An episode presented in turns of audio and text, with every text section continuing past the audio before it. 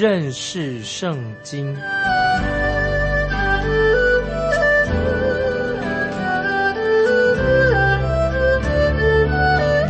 认识上帝的话，把上帝的话带到全世界。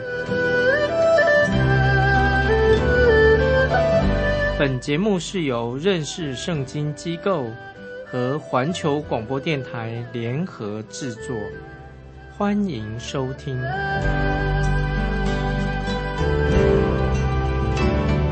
亲爱的听众朋友，你好，欢迎收听认识圣经，我是麦基牧师。我们要看哈巴古书重要的信息，就是哈巴古书第一章。十四到十六节，《哈巴古书》第一章十四到十六节，这是圣经当中最强有力的经文之一。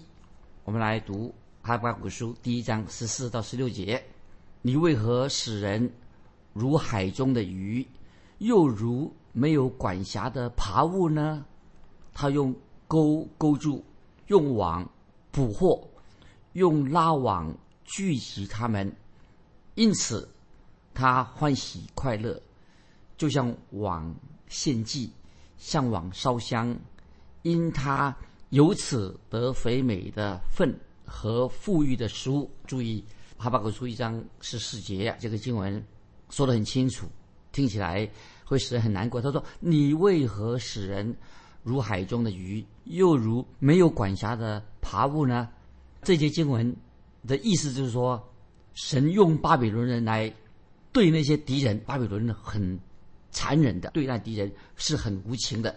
他们把敌人当做海里的鱼一样，或是把敌人当做什么泥土里的爬虫一样，使他们毫无招架之力，就是打败他们。那么这里是提到钩子、网子、拉网，都是指到强大的、残忍的巴比伦军队。他如何的去征服他的敌国？他们所用的武器，主耶稣也曾经用捕鱼来比喻传福音的事。听众朋友，我在读新约的圣经的时候，主耶稣是用这个捕鱼也做比喻。那是做什么用的呢？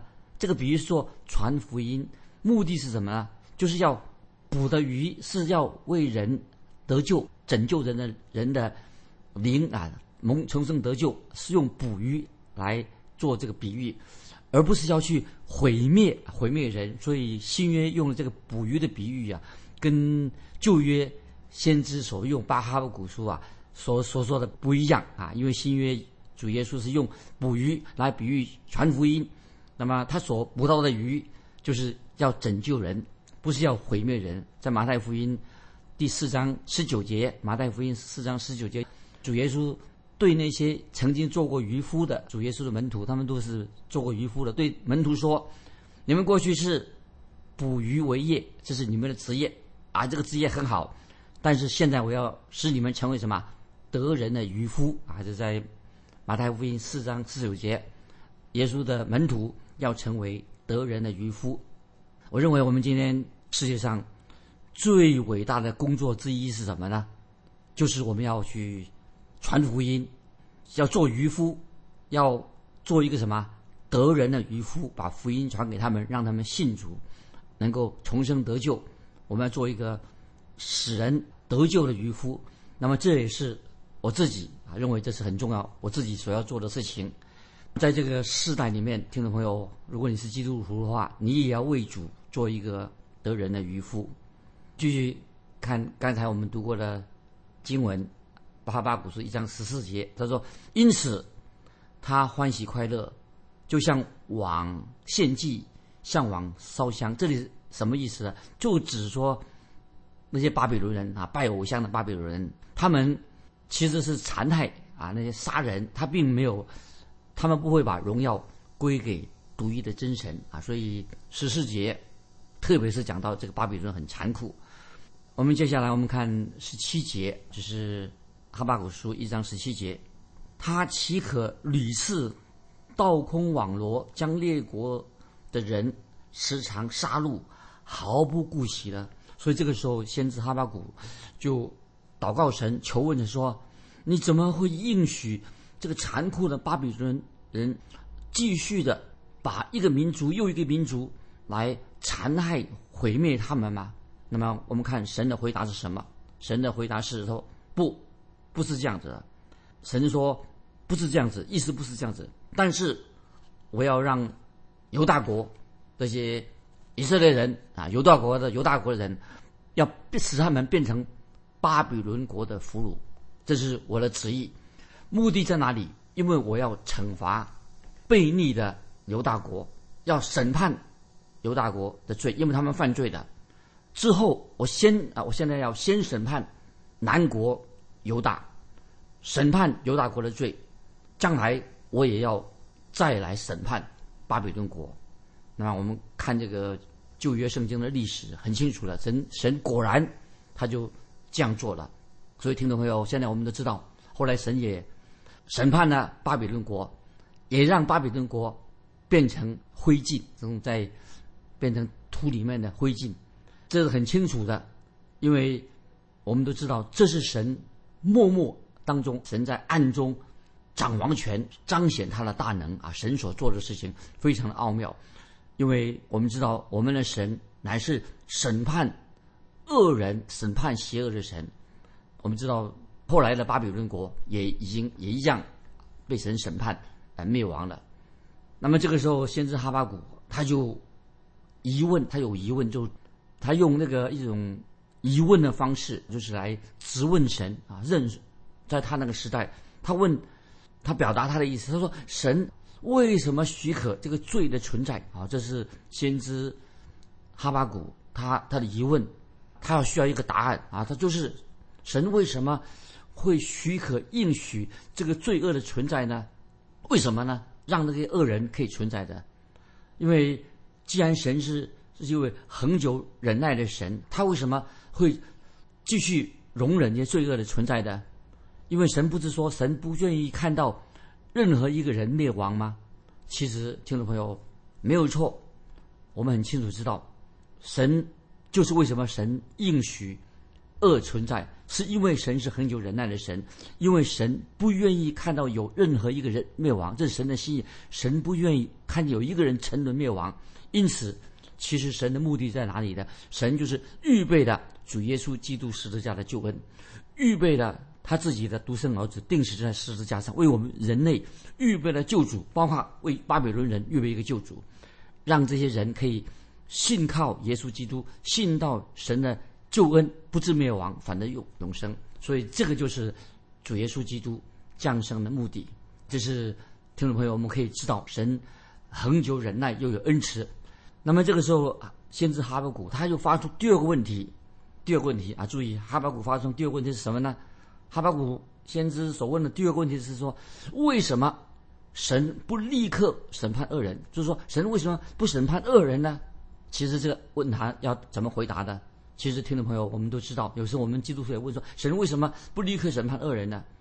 是的，这是我们基督徒今天的问题。当主耶稣基督从天上再来的时候，就会回答我们这个问题：就是神为什么不不审判恶人？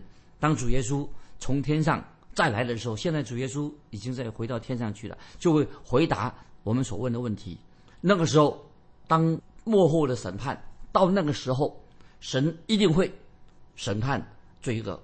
所以，听众朋友，我们必须要明白啊，要清楚的明白，哈巴谷先知问的这两个问题的答案，关于他们这个回答这个问题有这个时间性的。那么，什么叫做回答？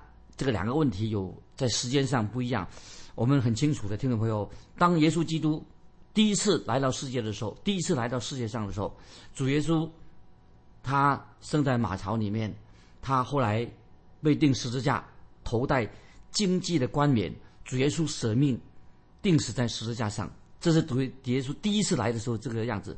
但是主耶稣再来的时候，从天上再来的时候啊，主耶稣要做什么呢？第二次再来的时候啊，就带着荣耀的冠冕，手里握着权杖。主耶稣要建立他的国，统管世界。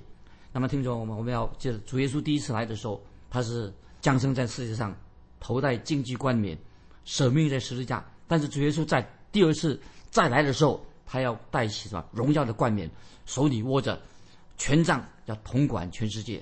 当我们把这些圣经的真理应用在我们基督徒身上的时候，那么我们也可以就是知道第一个问题的答案是什么。也许我们基督徒都有这样的经验，常常问这个问题：为什么神应许这种试炼临到我的身上呢？你听众朋友有没有问这个问题？为什么神会让这个试炼临到我的身上呢？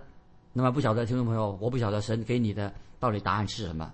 但是听众朋友，无论你遇到的试炼是什么，要记得我们的神一定会给你有一个答案。我在举这样的一个例子，就是用我自己的例子，多年前。我父亲，我自己的父亲，在一次意外当中死掉了。那时候我只有十四岁，我那时候很痛苦，我就站在我父亲的坟墓前哭泣。当追思礼拜，我父亲的追思礼拜结束的时候，那时候我才十四岁，那些大家都离开了。那后来我又骑上骑了脚踏车啊，到了我父亲的坟墓前，我就对神哭诉，我流眼泪，我对神说，我祷告说，神啊，你为什么把我父亲带走了？时间已经过去了，那时候我十，那时候才十四岁。听众朋友，直到今天我才得到这个答案啊！那时候十四岁我很痛苦，现在我才明白的，原来神是对待我的一个方式。因为那个时候我才十四岁，如果当时我父亲没有遇到车祸死亡，没有十四岁父亲就死的话，绝对我不会成为一个传道人，我绝对也不会出来服侍神。所以现在到我这个年纪了，我现在知道了。如果没有这样的事情，我父亲过世的事情发生的话，我绝对不会服侍神。事实上，我知道，我今天听众朋友，你我都没有资格。其实，听众朋友，你会不会想说，我们哪有资格去质问神？你你指认这个全能的神，创造天地万物的神，常常去以对神就发生疑问啊？其实我们都没有没有资格。其实你我都是一个很渺小的人物，我们有什么资格望着天空？对这个创造天地万物的神，你为什么要做这个事情？听众朋友，我们想想看，你我有这样的资格可以质问神吗？所以，听众朋友读这个哈巴谷先知书的时候啊，我们应该要明白，这个宇宙是属于神的宇宙，不是属于你的。这是神的奥秘，他没有告诉我们。但是不要忘记，这是属于神的宇宙，神很多隐秘的事情，按照他奇妙的计划，按照神的旨意行事。所以，听众朋友，我们今天遇到很多不能解释的事情怎么办？我们只要安静的信靠神，知道这是神隐秘的旨意。所以我就说过，当我这个小时候我父亲过世了这件事情啊，让我心里很痛苦。但是现在，神终于把答案已经给我，我知道，不然的话，我不会做一个，不会成为一个传道人。所以，听众朋友，我在强调说，神有时在你的身上，在我的身上做了一些奇妙的事情，但是他没有。给我们解释为什么他要做这个事情，所以啊，我再举一个我自己的见证。我跟我妻子结婚之后，我第一个孩子死掉了，把孩子死掉了，我心里很难过。我也不明白为什么神把我的孩子带回天国去过世的。听众朋友，你知道吗？这个事情到现在我心里面还是有疑问啊，为什么神会做这样的事情？但是感谢神，因为我慢慢有经历的，我知道在神那里一定有答案。有一天神会把这个答案告诉我们。所以在这个时候，我要做什么呢？我就是忍耐等候，要信靠，继续信靠神。所以我们读哈巴谷书第二章啊，所以在我们在第一章已经看见过啊，就是哈巴谷先生他有很多疑惑，哈巴谷先知已经学会了，神一定会给他个答案。所以当神回答了他第一个问题，那么这个时候哈巴谷先知他又问一个更大的问题，但是神也给他一个答案。亲爱的听众朋友，如果再说啊，你心里面常常。有疑问，也许我们可以啊求问神，但是你最重要的，你可以把问题带到神面前，你可以问问题，向神问问题。你只要来到神的面前，告诉神说：“你说神啊，这个事情发生在我的身上，在你的身上。”你说在来在神面前说：“我不明白啊！”你只能跟问神说：“这个事情，因为你求问神，这个不是犯罪，我们可以求问神。那么你来到神面前说，告诉神说这个事情你不明白。”先知哈巴谷，他这个就是这样的态度。好，现在我们来读哈巴谷书第二章的第一节。哈巴谷书二章第一节：我要站在守望所，立在望楼上观看，看耶和华对我说什么话，我可用什么话向他诉冤？先知哈巴谷怎么说呢？他就来到神面前，去了守望守望所等候神。他就说，在守望所的时候，他不是到那个守望台或者守望所啊，去那边晃了一下就走了，不是的。那么我们知道啊，他要神求神给他一个答案。哈巴谷先知他为什么称为守望者的？这在以西结书三章十七节，听众朋友，我们引用这个经节，听众朋友，你也要做一个守望者。例如在以西结书三章十七节说，以西结三章十七节说，人子啊。我立你做以色列家守望的人，所以你要听我口中的话，替我警戒他们。所以听众朋友，哈巴谷先知他也变成一个守望者了。神用哈巴谷先知对他自己的国家说预言，当时南国犹大国，那么他就是透过先守望者哈巴谷来传讲从神而来的警告。那么所以他就把神的警告。把神的话说出来。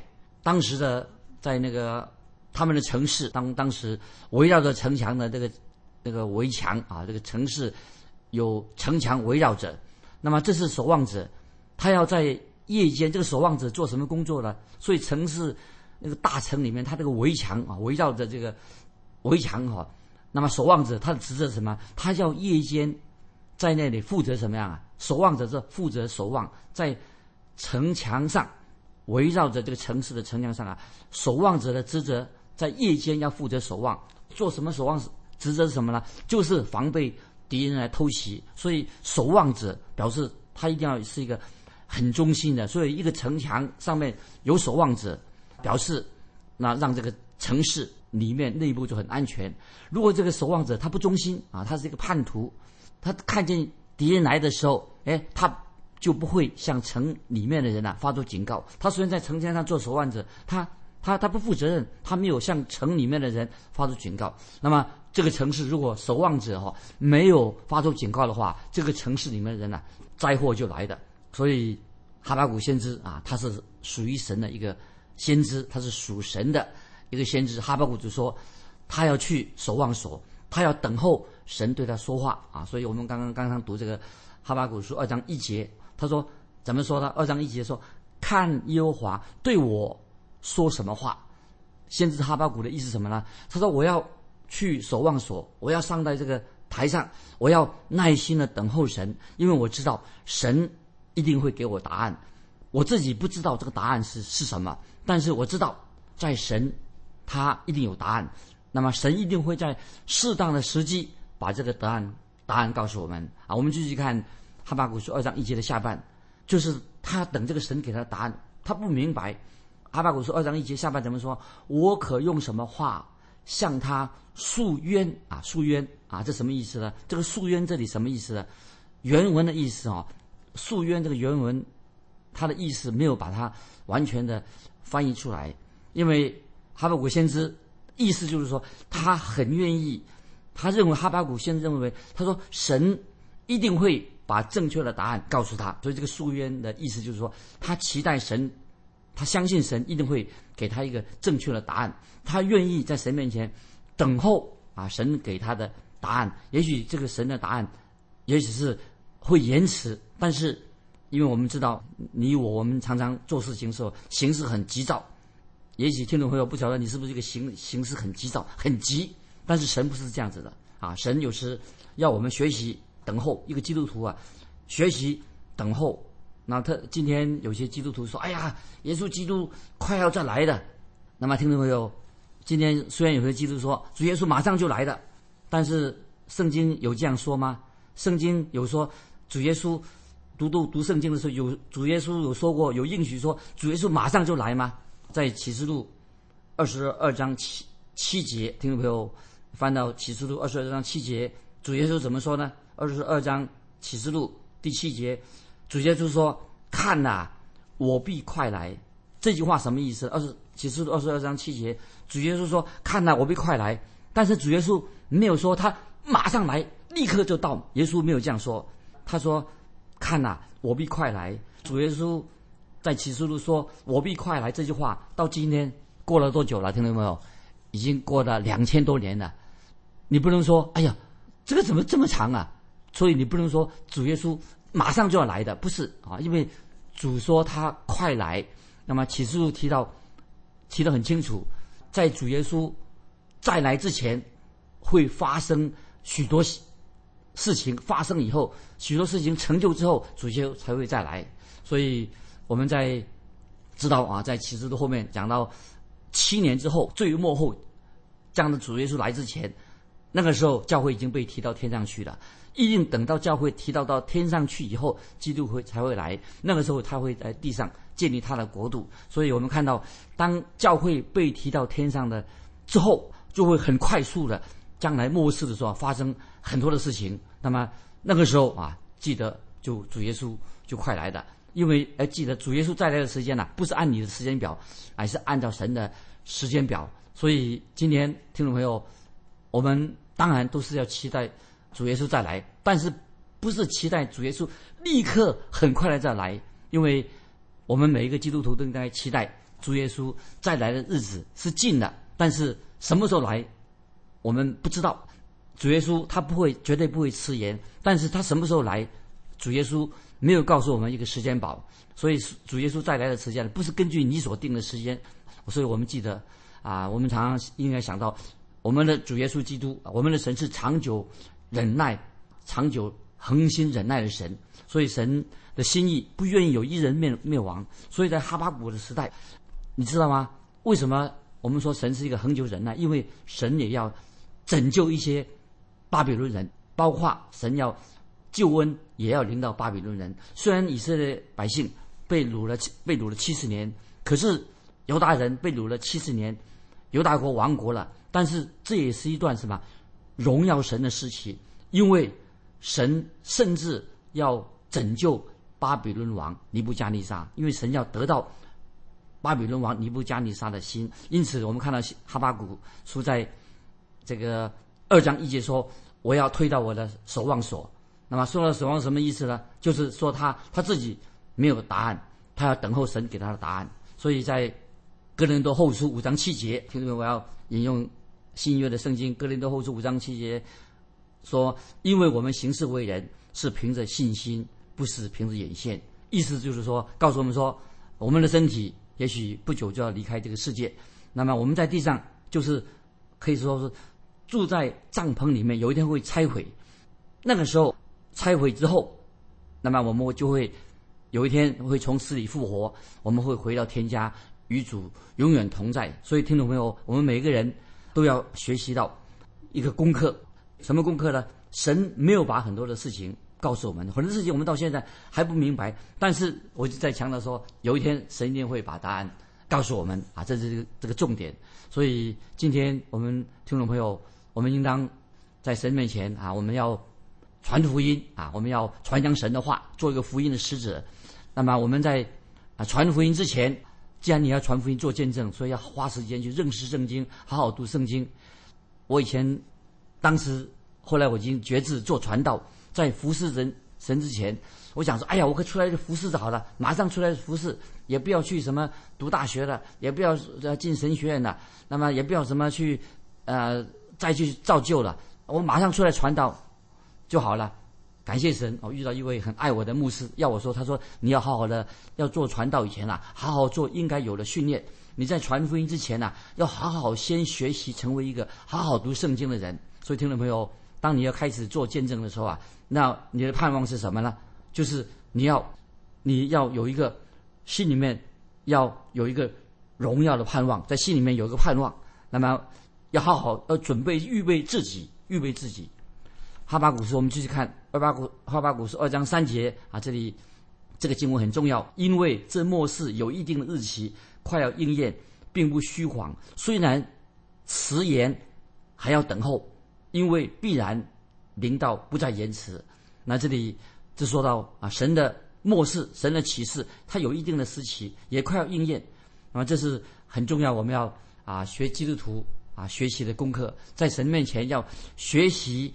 等候啊，神的功课。所以今天我们，当我们还活在世界上的时候啊，神没有把全部的启示完全告诉我们。我们特别在这段时期，哈巴古书所告诉我们的，在哈巴古书二章二十节，先引用这个经文，我们要完全全心全意的相信神，终有一天神会把答案啊一切问题的答案告诉我们。那么那个将来是一个伟大伟大的日子。那么可是在这段时间，我们要做什么呢？我们在神面前要安静、忍耐、等候，好好的认识圣经，明白神的心意，好好的造就自己，在神面前能够啊为主耶稣做见证。那么这是今天我们基督徒。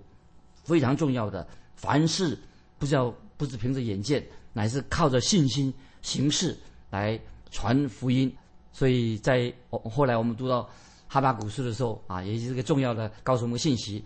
因为这个这段的时间啊，我们说一人必因信而生，这也是特别告诉我们听众朋友，在这段时间我们要凭着信心啊行事，因信因信而生，也要啊好好的造就。在神面前预备自己来见证福音的大能在我们的生命里面。那么今天时间的关系，我们就分享到这里。那最后我要问听众朋友一个问题：欢迎你来信分享。有时我们要等候神，等候神，到底等候神是什么意思？欢迎听众朋友啊来信分享你自己个人如何等候神的经历。来信可以寄到环球电台认识圣经麦基牧师收，愿神祝福你，我们下次再见。